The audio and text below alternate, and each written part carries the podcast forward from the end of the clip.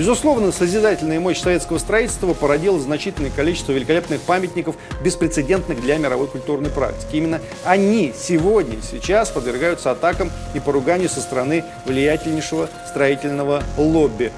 В большинстве старых русских городов торжествует абсолютно варварское отношение к историческому наследию. Но отношение к памятникам, истории и литературе – вот безошибочный тест на патриотизм. Подобный ментальный террор можно остановить только репрессивными методами. Чиновники, чья вина в разрушении российского культурного наследия установлена, должны нести уголовную ответственность.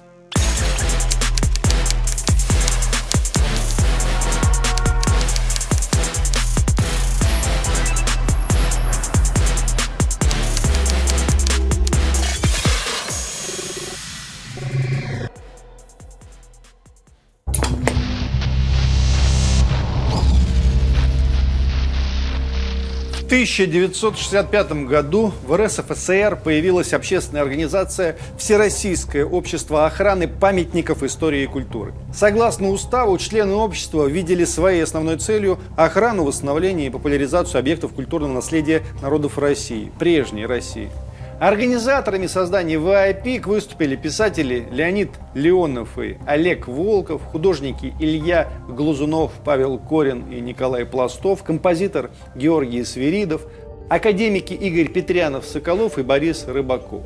В общем, цвет советской интеллигенции. Первым председателем общества стал заместитель председателя Совета министров РСФСР Вячеслав Кочемасов.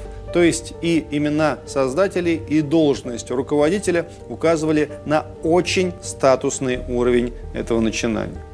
Историк и литературовед Вадим Валерьянович Кожинов вспоминал, все общества подобного рода были закрыты на рубеже 20-30-х годов. В 1964 году в здании исторического музея собрался десяток молодых людей, часть из которых стала духовным ядром учрежденного спустя два года общества. И среди собравшихся был один представитель старшего поколения, проведший в ГУЛАГе около 30 лет, Олег Васильевич Волков, тот самый который, ясно это помню, сказал тогда не без тревоги, а не окажемся ли мы все, господа, на Соловках?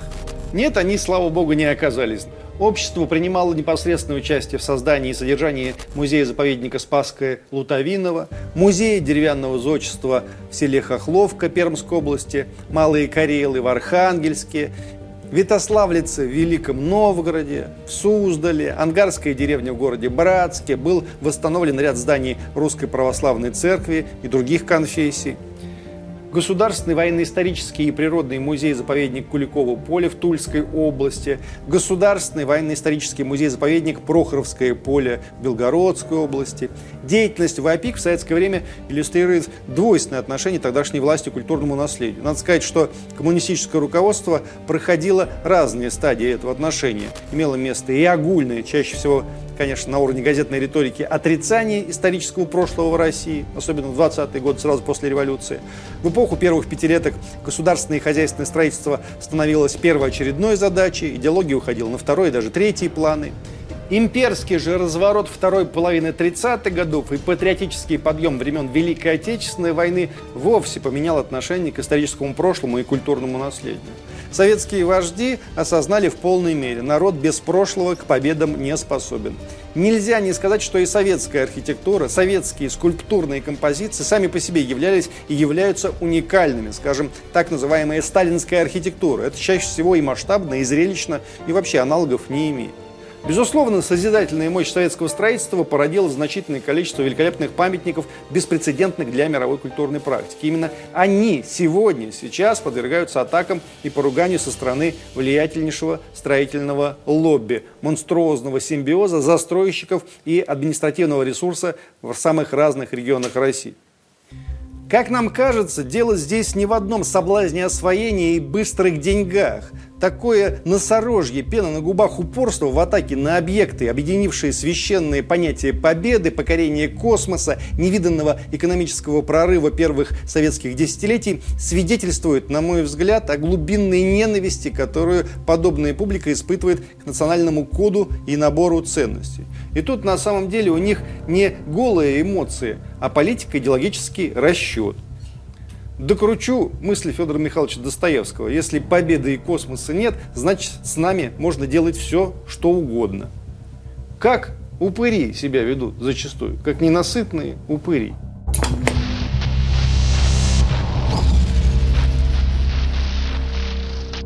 Еще раз повторим, мы прекрасно помним, что случались идеологические, особенно антиклерикальные рецидивы в советские времена, особенно в хрущевские времена, и от них пострадало немало памятников. Но вот руководители позднего Советского Союза, хоть романтиками старины в большинстве своем не были, но они были люди разумные и практичные, прекрасно понимающие, что охрана и популяризация культурного наследия – дело статусное и престижное, создающее позитивный имидж для внешней политики Советского Союза. Кроме того, эти серьезные взрослые ребята понимали непрерывность российской истории и понимали, что нарушать ее нельзя. Может быть, забота о культурном наследии не стала тогда главной государственной политикой, но в отношении к памятникам проявлялась молчалинская умеренность и аккуратность. Или, скажем, резче запустение, особенно в провинции, но не разрушение. А вот потом пришел рынок – Подтвержденный и бесспорный факт. Сегодня старинных храмов гибнет и разрушается больше, чем на определенных этапах при советской власти. Давайте я еще раз повторю, а то у нас никак эту простую мысль не усвоят. Едва заходит речь о советском времени, в телевизоре, вы помните, тут же начинают показывать, как валятся с куполов кресты и рушатся храмы. Была такая песня, помните? Полковник Васин Гребенщикова, и клип был по этой песне, который в перестройку непрестанно показывали по всем программам. И там все время храмы рушились. И всем становилось понятно, так больше жить нельзя. Сейчас, если я попадаю в общество людей религиозных, истово верующих, они тут же спрашивают, как же можно быть социалистом, если тогда храмы рушили. И вот я говорю, так сегодня рушится больше, чем в советские времена. Просто рушатся они иначе. Они стоят брошенные, там километрами осыпаются древние фрески, обваливаются стены, и при этом и светская власть, и религиозная проблему в целом игнорируют. И мы зачастую видим, что во-вторых, оно всегда радо спихнуть на кого-то ответственность по содержанию этого объекта.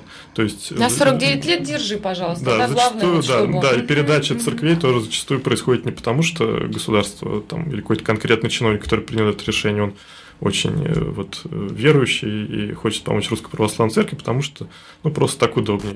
Мне сейчас скажут, это другое. А что другое-то? Там ломали по дурости, а здесь типа само разрушается. И поэтому вот другое это все, ребята, позволение сказать, фарисейство. Вот так это называется. Пусть вот Борис Гребенщиков напишет новую песню и клип снимет, где тысячи храмов, именно что тысячи по всей стране умирают и десятки гибнут ежегодно. Уверяю вас, если вы все это увидите, своими глазами ужаснетесь. Впрочем, не будет такого клипа. Оторопь берет, когда узнаешь, как и сколько у нас в одной только Московской области объектов культурного наследия было выведено из реестра памятников – а сколько этого происходит по всем регионам, никто толком и не считает.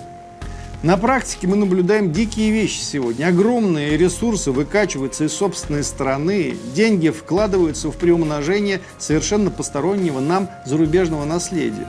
Нас уже не удивляет, когда люди, являющиеся разрушителями истории у себя на родине, здесь, в России, ведут активную меценатскую, благотворительную деятельность в Италии, в Англии, во Франции – это здесь они все крушат и ломают, а потом выезжают за пределы нашей страны и живут где-нибудь в Ницце и говорят, как красиво, как замечательно, как европейцы сохранили эту прекрасную культуру, не то, что у нас в России.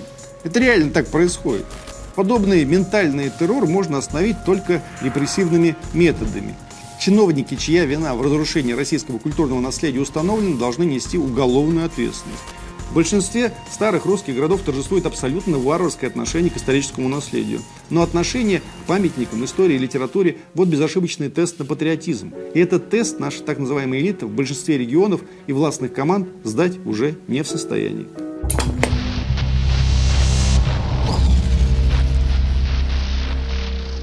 Многие советские города украшали мозаичные панно. Это стало отличительной чертой архитектурного образа наших городов в СССР. На них изображались герои войны и труда. Космонавты, шахтеры, столевары, монтажники-высотники, доярки, в общем, все прочие замечательные работающие наши люди на пути к светлому будущему. Мозаичные картины стали ярким проявлением отечественного модернизма и до сих пор встречаются в самых неожиданных местах по всей территории бывшего Советского Союза. Помню, как после распада державы эти мозаичные панно вызывали негативные ассоциации. Вообще человек труда стал тогда натурально бесить. Шахтеры какие-то, доярки, столевары, тьфу, их повсеместно принялись уничтожать. Зачем это все, если можно во всю стену повесить сияющие какие-нибудь стринги и то, на что они надеты, или какие-нибудь чудесные английские буквы, чтобы они переливались и радовали глаз. Сегодня активисты по всей стране борются за спасение и сохранение мозаичных панно. Так, например, в октябре московские и питерские волонтеры отмывали мозаику на проходной столичной косметической фабрике «Свобода» и начали очистку от краски колонн бывшего завода управления, где сейчас расположен фабричный магазин. В результате работ волонтеры совершили открытие. Барельеф на историческом административном здании, изображающий девушку, вдыхающую аромат цветка. Не гипсовый, как много лет считалось, а майоликовый. В Ростове-на-Дону волонтеры восстановили жанровую мозаичную скульптуру «Рыбка и волна». За год забвения скульптуру изуродовали граффити, часть смальты обвалилась. Два месяца потребовалось на то, чтобы отмыть скульптуру. Печальная судьба монументальных произведений второй половины 20 века скорее правило, а не исключение. Мозаики сложно ставить на охрану, потому что сегодняшние власти в регионах, как правило, с пренебрежением относятся к советскому модернизму. И убедить поставить что-либо под охрану крайне сложно. При этом, признаем, из региональных начальников далеко не всегда стоит лепить окончательных монстров. В большинстве своем эти люди – продукт времени, среды и экономических обстоятельств. Пока строительный бизнес, вот уж где по-настоящему монструозное лобби, приносит больше, тут не только голые бабки, но и политическое влияние, и репутация – больше, чем приверженность государственной идеи и иным экономическим моделям, ситуация в сфере охраны культурного наследия у нас будет оставаться крайне печальной. Необходимо запустить на государственном уровне процесс отчуждения региональных и муниципальных руководителей от строительного бизнеса. Их надо разлучить. Как мне представляется, и многие специалисты здесь согласны, первым шагом может быть охрана культурного наследия на подведомственной территории в качестве критерия эффективности того или иного руководителя. На таком же уровне, как показатели экономического развития, рождаемости, безработицы и так далее таком случае соучастие в градостроительном беспределе станет явлением прозрачным и публичным. Когда чиновник окажется перед выбором между успешной карьерой и быстрым, но чреватым для личной безопасности обогащением, он, как минимум, хорошо подумает. А пока не остается ничего иного, как развивать институты общественной экспертизы. Может, хотя бы огласки испугаются все эти люди.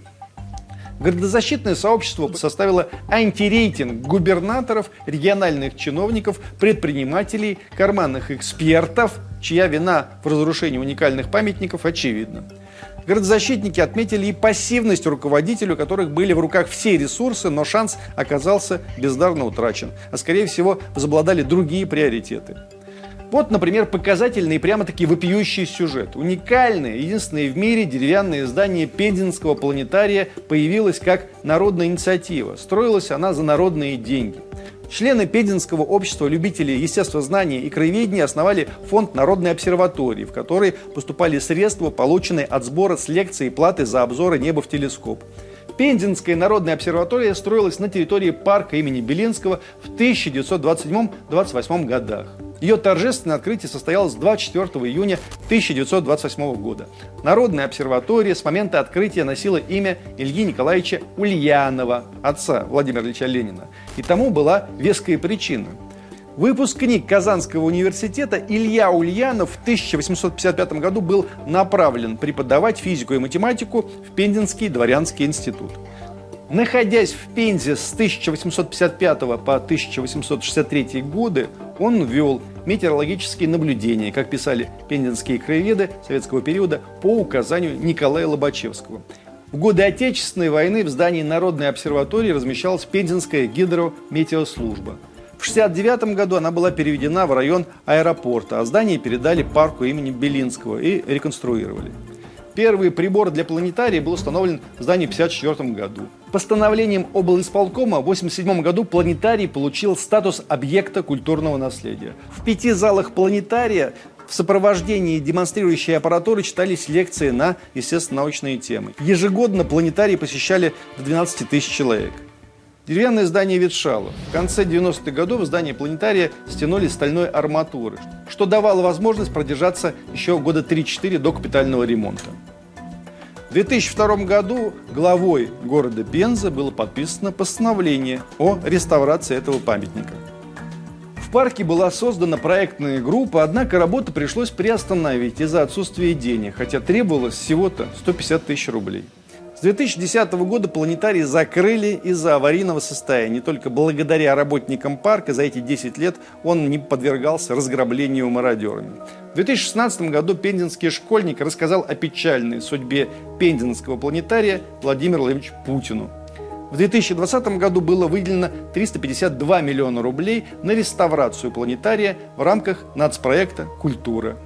Но местные чиновники восприняли слово «реставрация» по-своему – заместитель председателя правительства Пензенской области Олег Ягов заявил, кто-то думает, что эти деревяшки, которые отслужили свой срок, подкрасят, подделают, но на самом деле это не так. Реставрация под современное использование предполагает, что объект будет снесен, в два раза увеличится его площадь, будет цокольный этаж с кафе, подсобными помещениями и так далее. Облик будет полностью восстановлен из новых деревянных качественных материалов. Если мы начнем с этими дощечками что-то делать, то будем неэффективно использовать государственные средства. Планетарий после реставрации будет в тысячу раз лучше. Таким образом, лично заместитель председателя правительства фактически санкционировал дальнейшие действия.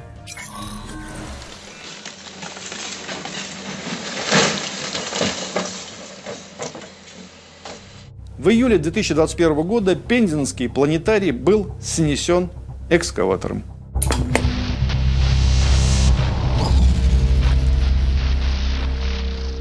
Пензенский, так сказать, реконструктор Олег Ягов по праву возглавил городозащитный антирейтинг, который мы упоминали.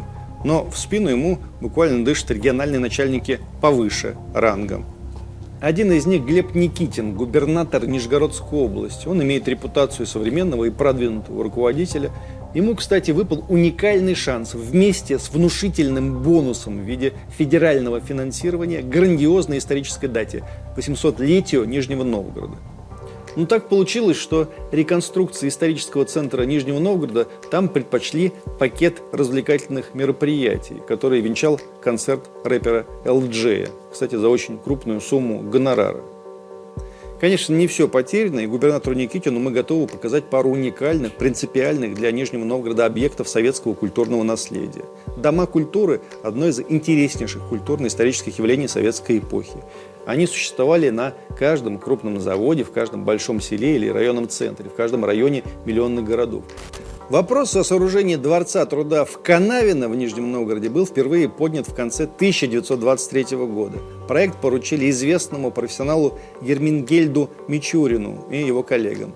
Стройка шла параллельно с доработкой проекта, который был утвержден в 1927 году, то есть в год сдачи ДК. Открытие дворца состоялось 29 декабря 28 года. Средства на строительство собирали рабочие фабрики заводов Канавин. Там была библиотека, кинозал и большой концертный зал. Посещали ДК Максим Горький и Валерий Чкалов. Именно здесь долгое время проходили инициированные Максимом Горьким благотворительные елки, позже получившие название Горьковских. Здание является объектом культурного наследия. При этом последний капитальный ремонт проводился в 1977 году. В 2020 году здание перешло в управление правительства Нижегородской области. С тех пор здание ДК имени Ленина горит регулярно.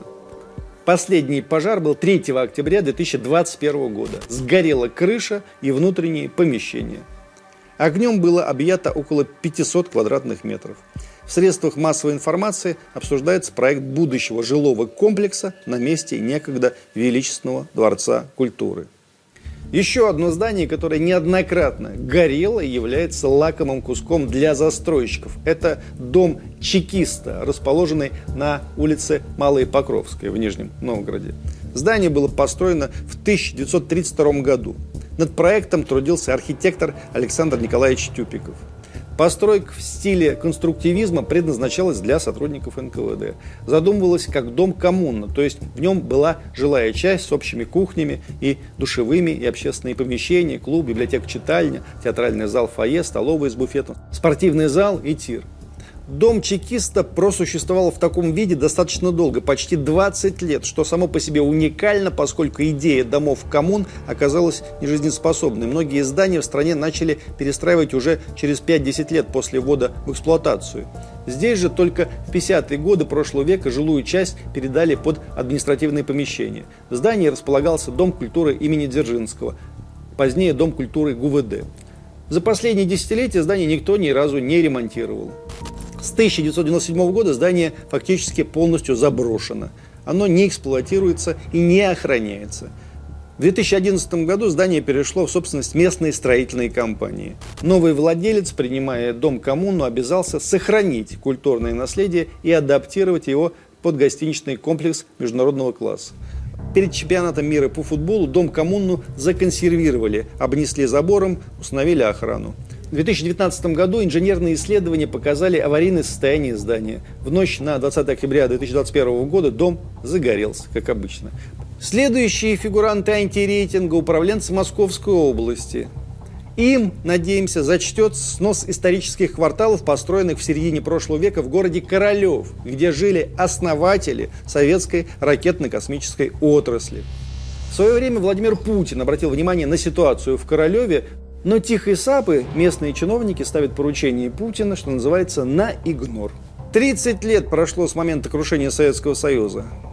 Радостно приветствовавшие ту катастрофу прекраснодушные эстеты и либералы, среди прочего, полагали, что советский период из истории исчезнет как дурное воспоминание, а власть, романтичная и высокодуховная, бросит все силы на восстановление исторической справедливости. Среди прочего, способом сдувания пылинок с каждого памятника – в том числе, так и быть, памятников советской эпохи. Оказалось, что рынку плевать на историю и культуру в гораздо большей степени, чем любой идеологизированной власти.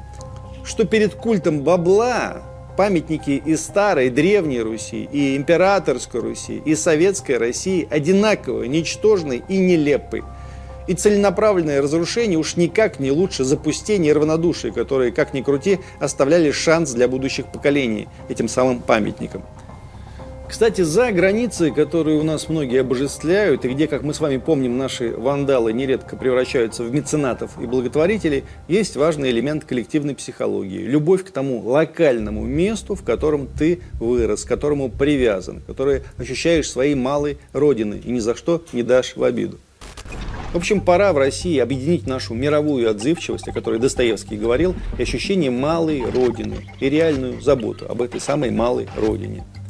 Когда одно с другим соединятся, нам равных в мире не будет. Пусть будет наша распахнутость необычайная, но с другой стороны у каждого будет понимание, вот мой муравейник, вот моя часовенка, за них я в случае чего голову оторву. В крайнем случае знаю, кому пожаловаться. Последнее время мы слишком много задумываемся о бытовом комфорте, буквально обожествляя его. Но есть позволение сказать комфорт духовного плана, который должен подпитываться от общенародной памяти, от культурного ядра того или иного места. Собственно, это и есть чувство Родины. Из раза в раз мы с вами обсуждаем случаи подросткового вандализма, то кто-то прикурил от вечного огня, то кто-то, прости господи, помочился. Ужас, конечно, но знаете, те общественные и медийные силы, что мы на это тратим, они, право слова, несоразмерны этим деяниям мы буквально заходимся в пароксизме бешенства, ругая и по делу этих вот глупых подростков, но люди добрые. Если бы мы столь же громко, хором, уверенно и убедительно осуждали нашу власть и наших строителей за их вандализм, может быть, пользы было бы побольше. Да, за такое обсуждение может прилететь по шапке, если вы газета, можно отношения с начальством испортить. Но зато это реальная забота о стране, о прошлом, о той самой духовности – Потому что все эти подростки – это, конечно, результат. Результат всего того, о чем мы последние полчаса здесь говорили. Если взрослый мир позволяет вытирать ноги о прошлое, какой спрос с подростков? Они лишь показатель нашей общей болезни.